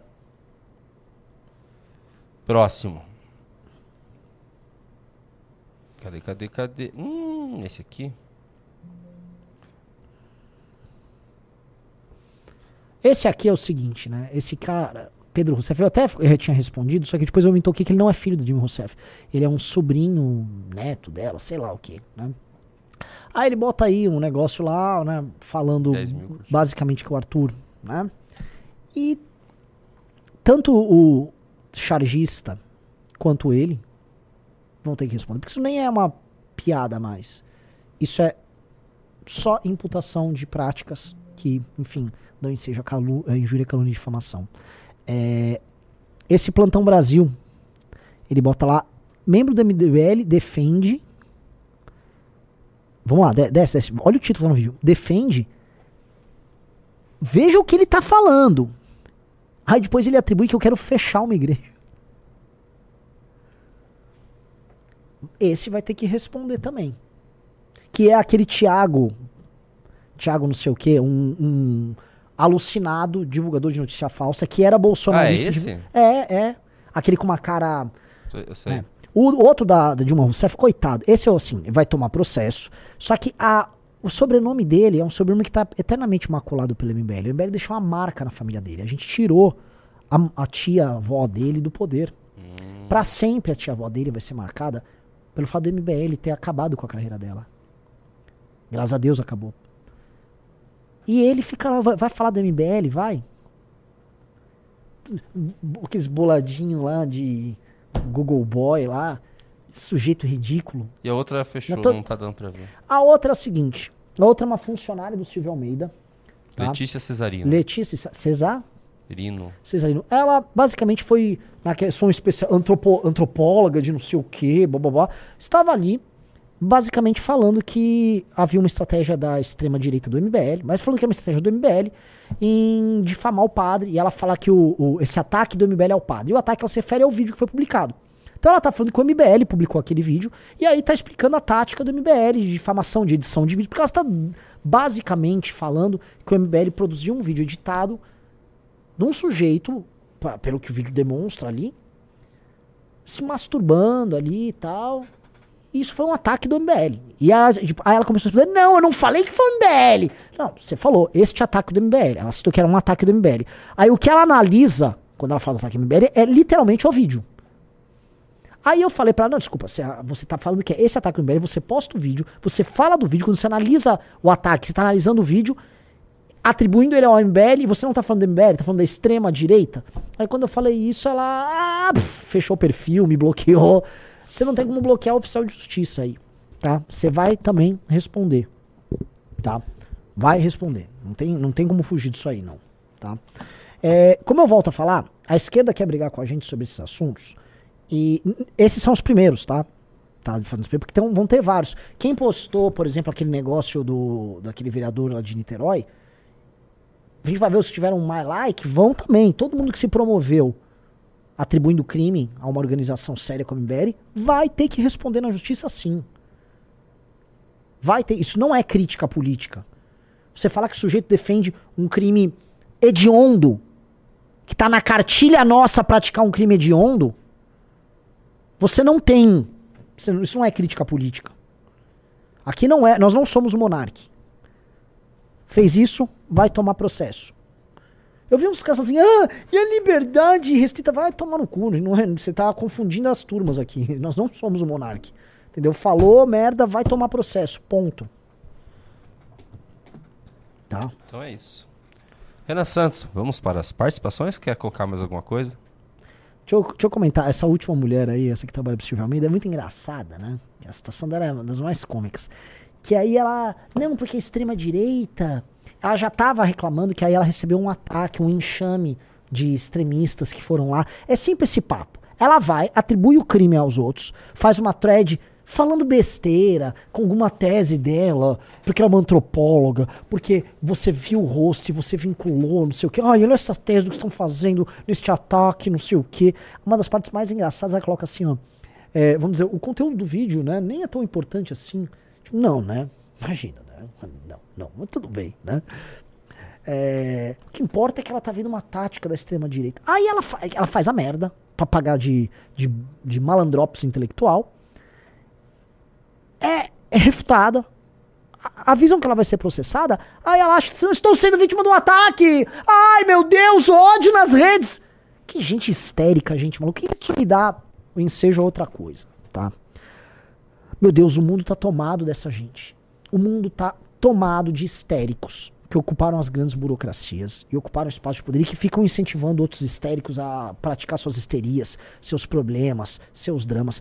Esses histéricos estão inviabilizando o convívio em sociedade. O convívio em sociedade, mas está destruído. Não dá mais pra conviver em sociedade. Assim, só tem maluco por todos os lados. Teve uma, eu, tava, eu, eu escrevi uns textões, eu falei muito sobre aquele cruzeiro do Neymar. É um negócio horrendo, horrendo. E aí eu fui ver os comentários dos meus tweets e eram, ai, esse branco, não sei o quê. Quer dizer, a esquerda, ela naturalizou você ficar tentando diminuir alguém pela, pra essa pessoa ser branca. Não, branco, porque a mulher branca é isso. Só se fala de branco. Só é branco, ai, o hétero, isso, não sei o quê. E você acha que é possível ter algum tipo de convívio baseado nisso? Porque a um lado é autorizado você fazer comentários desta natureza. Ao outro, prisão. E aí você vai cercando. Então, assim, está inviabilizado o convívio em sociedade. E é muito mais profundo que a cultura woke, é uma instrumentalização de gente fraca. Porque é o seguinte, essas pessoas, não é que aquele cara que tá me falando, ah, o René é o branco, isso. Ele é um cara representativo do que são os negros. Não. Nem que, que dos gays, também não é. Ele é representativo das pessoas fracas. E você vai fazer um corte transversal de pessoas fracas entre brancos, mulheres, negros, gays. Todo mundo que é fraco é, é, entra no balaio desse bando de encantadores de, de, de serpente, com esse discurso horroroso, que pega esses rancores, essas fraquezas deles e transforma em discurso. E eles acham que ser fraco é uma virtude. Então é um bando de gente fraca xingando os outros e se juntando sua fraquitude, que não é uma negritude, uma não sei o que, é uma fraquitude.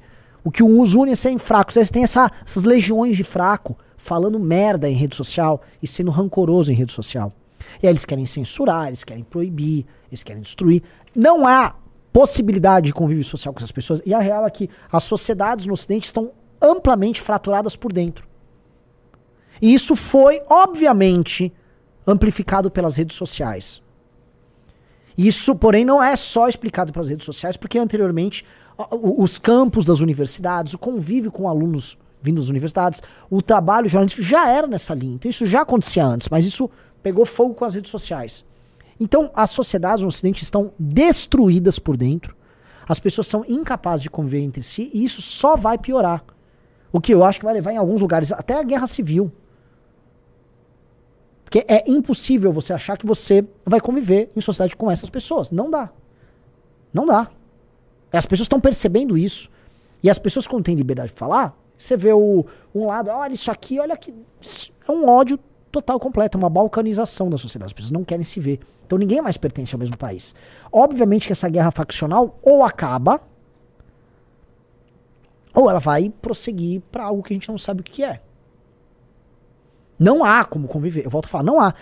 E parte deles, não adianta a gente falar que não parte deles, porque havia um, vamos dizer, um determinado tipo de hum, consenso cultural na forma das pessoas se relacionarem. No tocante à língua, à cultura. Esse consenso foi rompido por essas pessoas que querem inovar. Porque elas são, na cabeça delas, vamos dizer, pessoas desprestigiadas nas relações sociais. Portanto, elas querem alterar essas relações, elas querem fazer isso de maneira, inclusive, violenta. E elas chamam isso de marcha do progresso. A marcha do progresso, o progresso está avançando, não sei o quê. Então não tem jeito. Eu, eu sou cada vez mais cético em imaginar que as pessoas vão conviver numa boa. Não vão conviver numa boa. Isso é uma guerra faccional. Isso tem que ser tratado como uma guerra faccional. Um dos lados vai ter que vencer e vai ter que resolver isso. O problema é que quem está vencendo são eles. Eles não estão vencendo pouco, eles estão vencendo muito. Porque tem alguns agravantes do nosso lado. As pessoas que estão do nosso lado, a maior parte são picaretas. Os representantes do nosso campo são picaretas. Alguém acha que, vamos, vamos lá, boa parte da bancada evangélica tá no nosso lado aí, trabalhando? Alguém acha que aqueles políticos, a gente sabe, boa parte dos políticos bolsonaristas estão lá, tão sérios? Não estão. Então você tem assim, o nosso lado, uma galera iludida por um bando de malandro. E no outro lado, os caras são fanáticos mesmo na casa deles, acreditam nessas merdas, já estão entranhados na cultura, estão entranhados no jornalismo, estão entranhados na academia, estão entranhados no judiciário, estão organizados, tem grana, tem financiamento, tem partido político, estão na presidência da república, financiam o aparato cultural deles. Então é, é amplamente desproporcional. Totalmente. É, é, é total, totalmente desproporcional. Então não é, é, agora que eu vi. Melhorou? Então não tem. Assim, é uma briga desproporcional. E não há muito o que se fazer além de se estruturar. É se estruturar. Cada vez mais dá a impressão que ah, o MBL tem um projeto nem tanto para tomar o poder, para mudar o Brasil, mas para a gente se proteger, ter um grupo, o nosso grupo e as pessoas que a gente representa, para se proteger de toda essa guerra que está vindo. E que é realmente isso, parece uma guerra faccional. Não é, uma é uma, guerra, guerra faccional. faccional né? É uma guerra faccional. São, são dois lados que se odeiam, se odeiam. demais e assim para conviver pacificamente. O Curtis Yarvin fala disso. O das guerras faccionais que você, eu falei muito disso, né, das guerras faccionais em Roma que haviam entre as duas grandes facções, a dos populares e a dos optim, optimates, opti, eu não sei falar latim, né? Mas entre basicamente os representantes da elite do Senado, mais conservadores, e os representantes populares, populistas mesmo. E a galera se matava. Você tinha guerras permanentes. Mário, Sula, você tinha o César, pra, pra né, tentar resolver isso. Uma facção vai ter que ganhar, e quando ela ganhar, ela não pode achar que ela vai continuar a guerra. Ela tem que ganhar para acabar com a guerra e pacificar as coisas. Alguém tem que pacificar, só que a pacificação vai passar por destruição de um determinado aparato gerador de conflito. O que para mim acontece é muito claro é, existe um aparato gerador de conflito que vem direto dos Estados Unidos, sim, que é exportador dessa mentalidade woke, que se é guerra híbrida, se é uma coisa intencional ou não, isso eu não tenho como comprovar. A gente sabe, por exemplo, como a China utiliza o TikTok para isso. Se isso é, um, é uma ferramenta, aí, enfim, eu não vou, não, não, nem pretendo entrar aqui. Mas o fato é que isso acontece. E o fato é que há financiamento direto, multibilionário, de ONGs estrangeiras que financiam esse tipo de coisa no Brasil. Chegarmos no poder significa, a meu ver, e eu vou defender isso dentro do MBL, acabar com isso. A, proibir a entrada desse tipo de dinheiro é, barrar já a entrada desse tipo de dinheiro. Outra coisa é, não sei como, mas alguma legislação tem que ser feita para que empresas privadas, especialmente estrangeiras,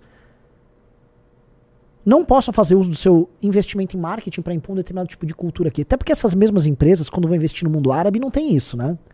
Quando eles estão em países que não deixam essa brincadeira andar, não tem isso.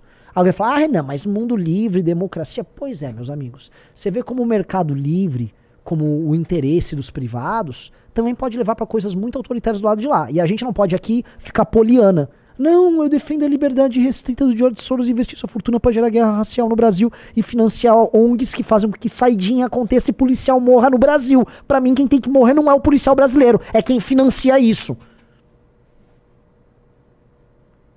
Estão de acordo? Para mim, isso tudo tem que acabar. Então, para mim, isso, isso para mim é o fim da guerra faccional.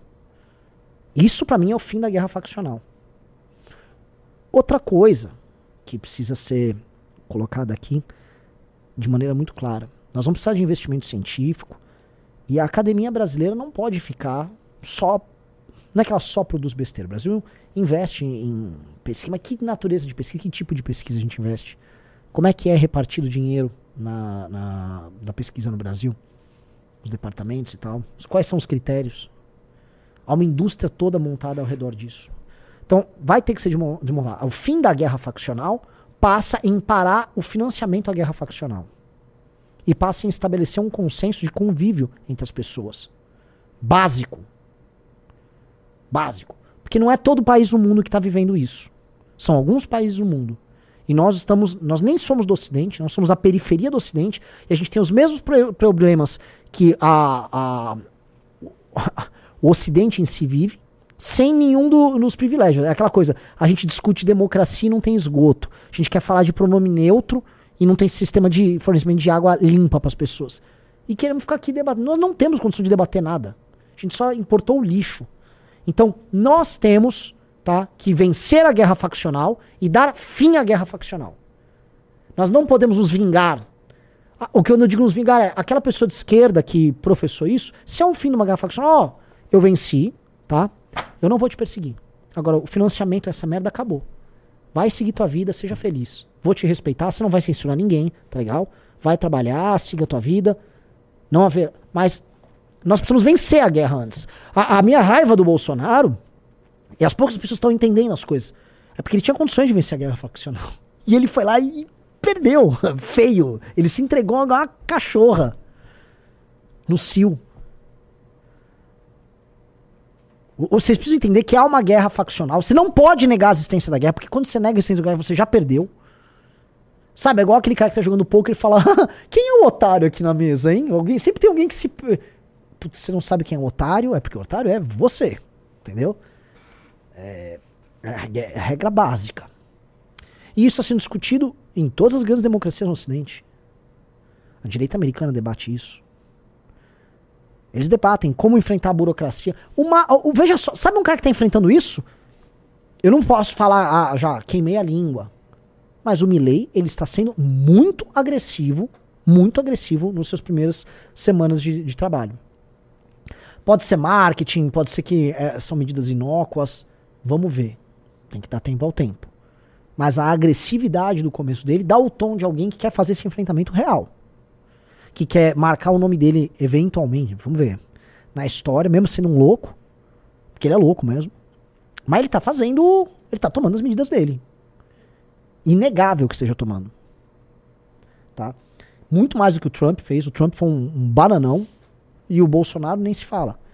Aí o Trump quer voltar a ser presidente dos Estados Unidos. E aí as discussões são assim. Agora, o que, que eu faria de substancial? Os Estados Unidos, eh, se não me engano, o governo do Biden já entrou 12 milhões de imigrantes. Se os Estados Unidos quiserem manter a sua unidade cultural, eles têm que brecar agora a, entrada de imigrantes e ainda deportar um monte de gente.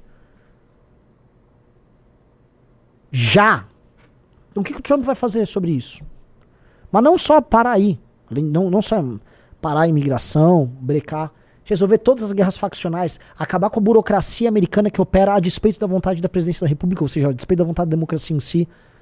Derrotar a tal da catedral que o Curtis Yarvin fala. Mas criar algo no lugar, que não adianta você achar que você vai derrotar e aí você vai parar de ter. Você vai o quê? Você vai fechar jornais? Você vai fechar. Não, isso, isso não dá. Então você vai fazer o quê? Por isso que, paralelamente à guerra faccional, você tem que criar um movimento cultural. Por isso que a gente falou, nosso projeto é de 20, 30 anos. Cria uma Valete, Academia MBL, vamos ter nossa produção. Eu espero, assim, eu espero todo ano fazer anúncios cada vez mais ambiciosos pra gente construir isso. Cada vez mais ambiciosos. né? E o livro amarelo, por exemplo, é parte disso. O livro amarelo é uma construção em essência disso aí. Tá? Então, ah, é sobre isso e não está tudo bem. Não é, Junito? Muito bom. Vamos para as participações. Vamos? Inclusive, bela participação, isso estará no corte do MBL logo mais. Vocês viram que tá tendo, tem um link ali do lado, Renan aponta?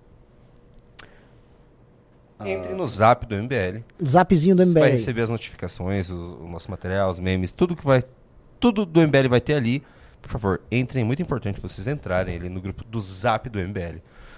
E vamos para as participações, Ana Santos. O... Deixa eu dar uma olhada na Twitch antes.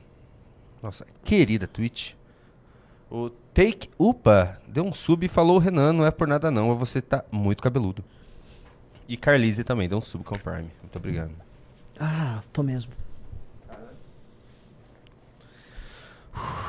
Vamos para as participações do YouTube. O Davi Galdino virou membro do canal. Whatever, R Whatever, mandou 5 reais. Design e marketing digital aqui. Sou do grupo de coletas do Noleto, em Goiânia. Como vai ser esse empreendimento do Renan? É, A gente vai organizar um. A gente vai anunciar nas redes que vai ter isso. Obviamente, é, preferência para quem for de São Paulo, mas falar, ah, não sou de São Paulo, mas consigo ir para aí e tal.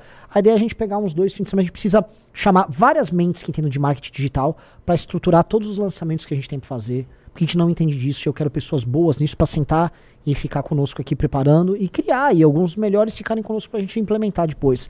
Mesma coisa na parte de programação. Eu preciso acelerar essas entregas agora no começo do ano. Então, se vocês forem nessas áreas, eu preciso de vocês, por favor. E para de mexer no microfone. Muito obrigado. Brenner Santos mandou 2 dólares. Boa tarde. Mandem um abraço para o grupo Pelos Canos, que está fazendo muito sucesso, hein? Grande pelos canos. Um abraço Fazendo para muito eles. sucesso. Gustavo Machado mandou 5 reais, falando em Elon Musk. Pensem em botar um Starlink aí, uns no breaks barra geradores, para resolver essa questão da infraestrutura da internet luz. Colocamos no breaks aqui. E pensamos já em botar Starlink. Vamos ver como é que vai ser. É, tem que ver como é que a gente faz com esse Starlink aí, porque. É. Precisa de energia para Starlink também. É. Não, não, e tem uma coisa, o, o Musk trabalha com as baterias, né? O Musk, se quisesse, ele resolvia todos os nossos problemas. Ele metia um Starlink aqui, metia aquelas baterias que ele faz, acabou. Tô tranquilaço. Matheus Braga mandou 5 reais. Feliz ano novo, Renan Junito.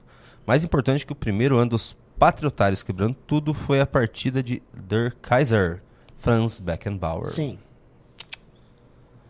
O, quer falar alguma coisa sobre Beckenbauer? Muita gente nem conhece. Ah, Beckenbauer, gente, Beckenbauer nos.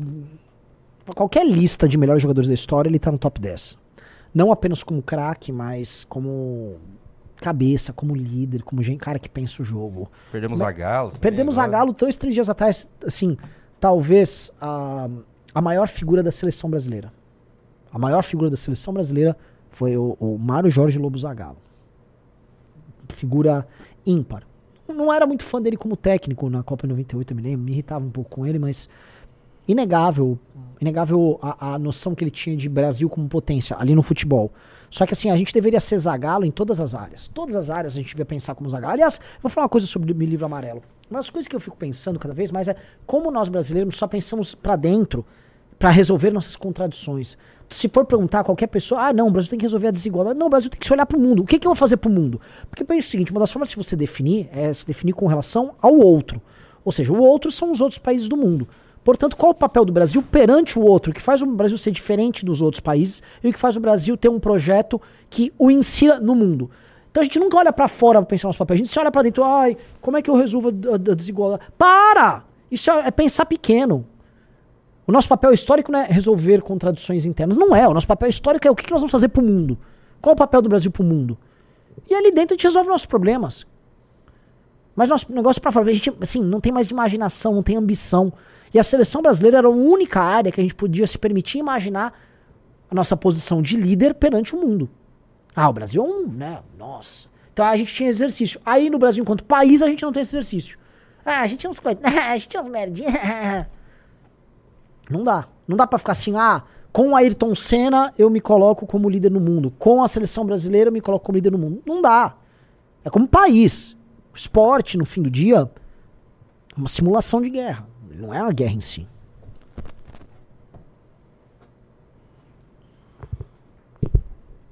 Ué. Aqui. Achei, achei. Olavo Mendes mandou 10 reais. Vira um rapaz que apanhou depois de roubar um BRT no Rio. Desse Silvio Almeida não tem dó. Por que será? Pelos Canos mandou 5 reais. O Pelos Canos tem uma missão pra vocês. Cliquem no fixado do azul e junte-se a nós. Ô louco.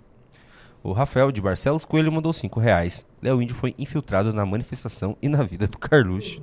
Esse infiltrou bastante na vida do Carluxo.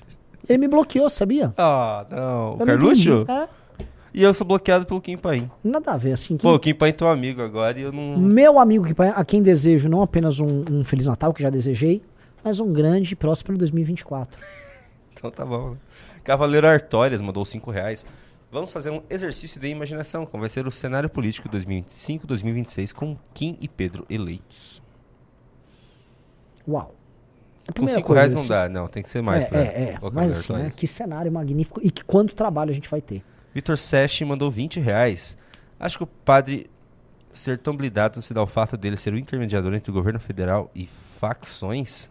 Visto que a Cracolândia é a maior biqueira do. Não é isso. Não é isso. Não é isso. Eu vou fazer uma apresentação de um vídeo lá na Cracolândia. Eu vou fazer um cinema na rua para apresentar o som da liberdade. Felipe Donadi mandou 5 reais. Bem que podíamos dar um aperto nas marcas que anunciam com a Mind. Talvez juntando numa live todos que cobrem o caso. Peninha, Impera, Ricardo Filtrin, etc. O Pelos Canos também virou membro aqui. Grande Pelos Canos. Daniel Augusto mandou 5 reais. Até que enfim meus pimbas deram resultados. De tanto insistir para vocês usarem e abusarem dos garotos de programa do MBL. Divulga a parada aí.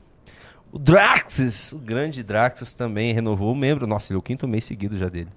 Esses Vaporwave tiveram o mesmo fim que os shitcoins. Vinícius Costa mandou 5 reais. Reajam a algum vídeo do Renato 38. Ninguém do Brasil converte tanto bolsonarista quanto ele. Ah, não vamos reagir vídeo do cara que vai se candidatar. Vamos ficar dando moral para outros candidatos? Tactical BR mandou 5 reais. Já paguei minha academia. Grande Tactical. Ele manda mais 5 reais e fala: já tenho o clube, paguei a academia e esses 18k aqui no canal vou reativar. Bora!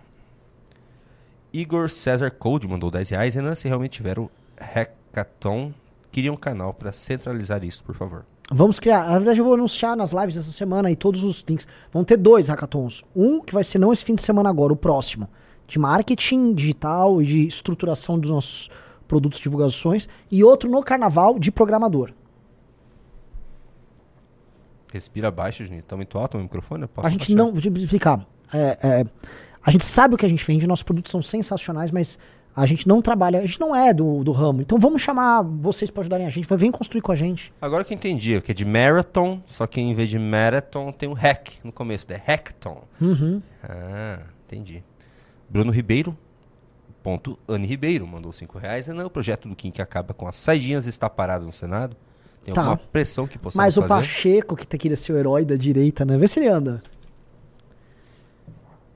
Jefferson Leitão mandou 10 reais, Renan. Não esqueça de falar pra galera que ter os pés no chão, nem todos serão front. Eu tava coletando, mas percebi que resolver minha vida aos 19 anos é a melhor escolha pra mim no momento. Fale sobre. Não entendi nada. Repita. Repita a pergunta. Renan, não, está, não esqueça de falar pra galera ter os pés no chão. Nem todos serão front. Eu tava coletando, mas percebi que resolver a minha vida aos 19 anos é a melhor escolha pra mim no momento. Quem é que mandou pimba? Jefferson Leitão. Jefferson Leitão. Então tá bom. Mas assim, eu considero as pessoas que estão trabalhando com coleta não só resolvendo a vida delas, mas resolvendo a vida de um país inteiro. Então elas têm um papel enorme a cobrir. E são front. E são fronte. E elas não estão desistindo e estão fazendo renda e eu fico muito feliz com isso.